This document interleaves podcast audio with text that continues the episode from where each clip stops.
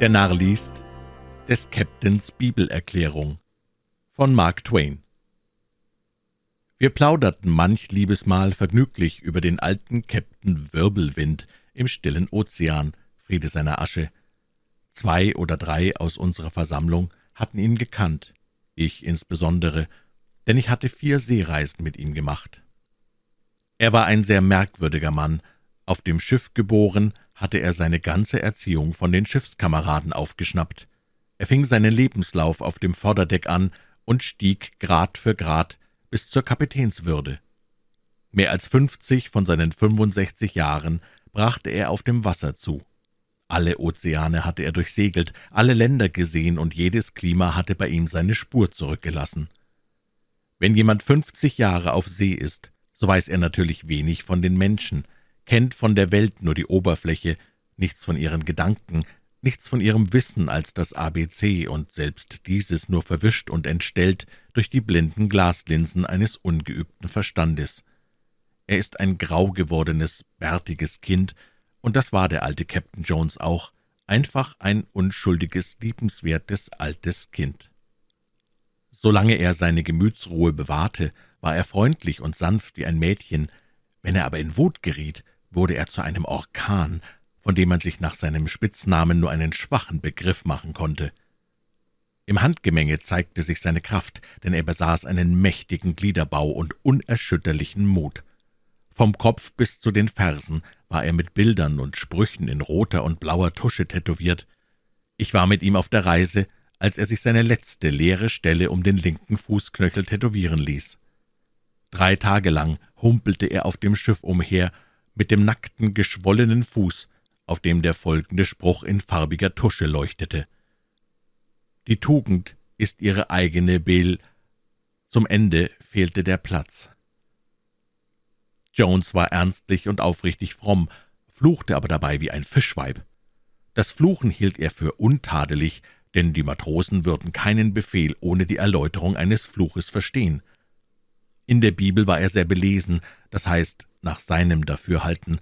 Was in der Bibel stand, glaubte er alles, aber er hatte seine eigene Methode, um zu seinem Glauben zu gelangen. Er gehörte zu der vorgeschrittenen Schule der Denker und wandte Naturgesetze bei der Erklärung aller Wunder an, etwa nach dem Plan der Leute, welche die sechs Schöpfungstage in sechs geologische Perioden umwandeln und dergleichen mehr. Ohne sich dessen bewusst zu sein, war er eine recht scharfe Satire, auf die modernen wissenschaftlichen Religionsforscher. Dass ein Mann, wie ich ihn eben beschrieben habe, leidenschaftlich gern disputiert und argumentiert, versteht sich von selbst. Auf einer Fahrt hatte Käpt'n Wirbelwind einen Prediger an Bord, ohne zu wissen, dass es ein Geistlicher war, da die Passagierliste diese Tatsache nicht verriet. Er fand großes Wohlgefallen an dem Reverend Mr. Peters, sprach sehr viel mit ihm und erzählte ihm lange Geschichten. In die schmackhaften Proben aus seinem persönlichen Lebenslauf, die er ihm zum Besten gab, wob er eine glitzernde Perlenschnur von Kraftausdrücken, was für einen durch unsere matte, bilderlose Sprache ermüdeten Geist sehr erfrischend war. Eines Tages fragte der Kapitän, »Peters, leset ihr wohl dann und wann in der Bibel?« »Ja, nun, ja.« »Na, mir scheint's nicht oft nach der Art, wie ihr das sagt. Da rat ich euch, greift's einmal in allem Ernst an, und ihr werdet sehen, dass es der Mühe lohnt. Lasst euch nicht abschrecken, sondern macht immer fort. Zuerst versteht ihr nichts, aber nach und nach wird's klar, und ihr sollt sehen, ihr legt das Buch nicht aus der Hand, um eure Mahlzeit zu halten. Ja, das habe ich schon sagen hören. Und es ist doch wirklich so, es gibt gar kein Buch wie die Bibel, Peters. Ein paar knifflige Punkte sind zwar drin, das kann man nicht ableugnen, aber lasst nur nicht locker und sinnt sie aus. Seid ihr erst einmal in das Inwendige gekommen, so ist alles hell wie der Tag. Ach, auch die Wunder, Kapitän? Jawohl, auch die Wunder, Herr. Ein jedes einzelne ohne Ausnahme. Da ist zum Beispiel die Angelegenheit mit den Propheten Baals, hä? Wahrscheinlich hat euch die vor den Kopf gestoßen? Ja, allerdings, ich weiß nicht, aber, na, bekenn's nur gleich. Das hat euch verblüfft. Ich glaub's wohl. Ihr hattet noch keine Erfahrung, dergleichen Dinge auseinanderzuwirren. Da bliebt ihr natürlich drin stecken. Wär's euch recht, wenn ich euch die Sache erklärte und euch zeigte, wie ihr auf den Kern dieser Dinge kommen könnt? Ja, wirklich, das würde mir sehr lieb sein, Kapitän, wenn's euch passt. Darauf fuhr der Kapitän fort wie folgt. »Das werde ich mit Vergnügen tun, Peters. Zuerst, seht ihr, da hab ich gelesen und gelesen und gedacht und gesonnen, bis ich dahin kam zu verstehen, was das für eine Sorte von Leuten war in den alten Bibelzeiten, und hernach war es mir klar und leicht. Auch mit der Geschichte von den Propheten des Baal und dem Isaak habe ich's auf die gleiche Art angegriffen. Es gab nämlich in jenen alten Tagen unter den allgemein bekannten Persönlichkeiten mächtig gescheite Männer, und Isaak war einer von ihnen. Isaak hatte seine Fehler, das leugne ich gar nicht. Es kommt mir nicht zu, den Isaak reinzuwaschen, er hat die Propheten des Baal hinters Licht geführt, doch kann man ihm das vielleicht zugute halten, wenn man bedenkt, wie groß ihre Überzahl war. Nein, ich behaupte nur, dass es kein Wunder war und will es beweisen, so dass ihr euch selber davon überzeugen könnt. Nun also, die Zeiten waren für die Propheten schlimmer und schlimmer geworden, das heißt für die Propheten von Isaaks Glaubensbekenntnis. In der Gemeinde waren 450 Propheten Baals und nur ein einziger Presbyterianer. Wenn nämlich Isaak ein Presbyterianer war, wie ich denke, aber ich kann's nicht gewiss sagen. Natürlich hatten die Propheten Baals das ganze Geschäft in Händen, Isaak mag wohl recht niedergeschlagen gewesen sein, aber es steckte ein ganzer Mann in ihm.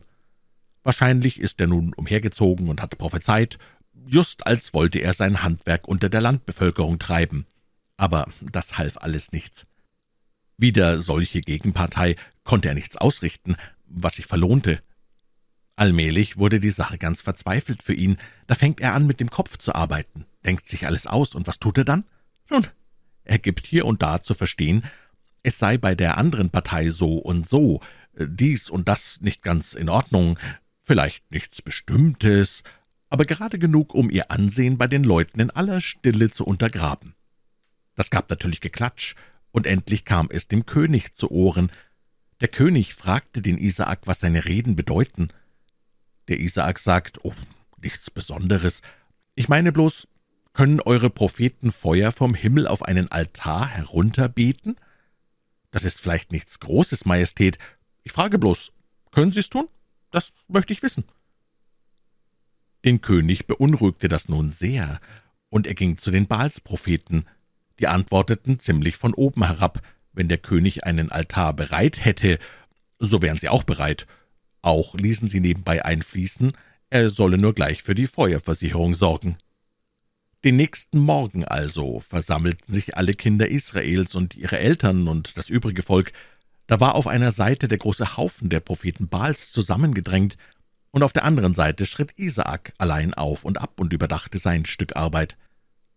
Als nun die Zeit gekommen war, tat Isaak ganz gemütlich und gleichgültig.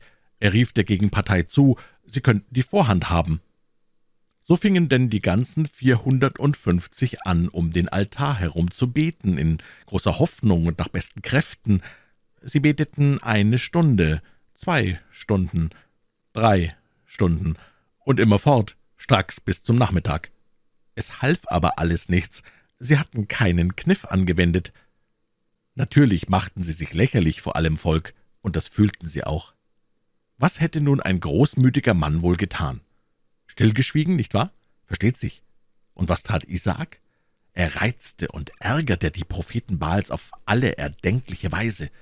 »Ihr schreit nicht laut genug«, sagte er. »Euer Gott ist scheint's eingeschlafen oder kann sein, er ist über Feld gegangen. Ihr müsst brüllen, wenn er euch hören soll, oder so ungefähr. Ich besinne mich nicht auf die richtigen Worte.« Versteht mich recht, ich entschuldige den Isaak nicht, er hatte seine Fehler. Nun gut, die Propheten beteten weiter, so eifrig sie konnten, den ganzen Nachmittag und brachten doch keinen Funken zu Wege. Endlich beim Sonnenuntergang hatten sie allesamt Kraft und Atem verloren. Sie mussten es eingestehen und gaben's auf. Was tut jetzt der Isaak? Er tritt vor und sagt zu einigen seiner Freunde, welche in der Nähe waren, »Messt mir vier Tonnen Wasser auf den Altar.« Jedermann war erstaunt, denn, seht ihr, die andere Partei hatte trocken gebetet und war zu Schanden geworden. Na, sie gossen es drauf. Dann ruft er, lasst noch vier Tonnen darüber fließen. Und dann noch vier mehr draufgegossen. Also zwölf Tonnen zusammen.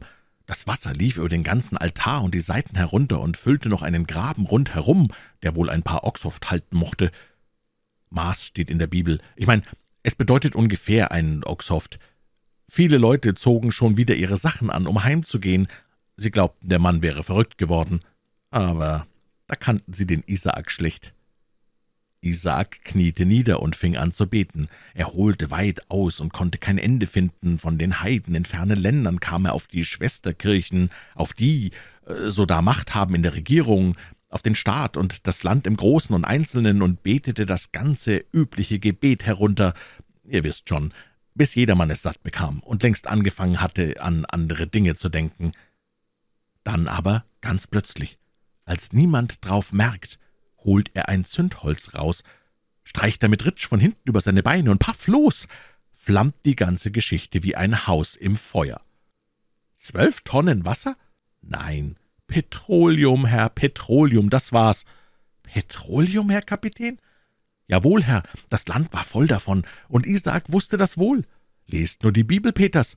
Stoßt euch nicht an den schwierigen Stellen, sie sind nicht schwierig, wenn ihr sie recht ausstudiert und beleuchtet. Es gibt nichts in der Bibel, was nicht wahr ist. Alles, was man zu tun hat, ist, sich mit dem aufrichtigen Gebet dran zu machen und herauszufinden, wie es zugegangen ist.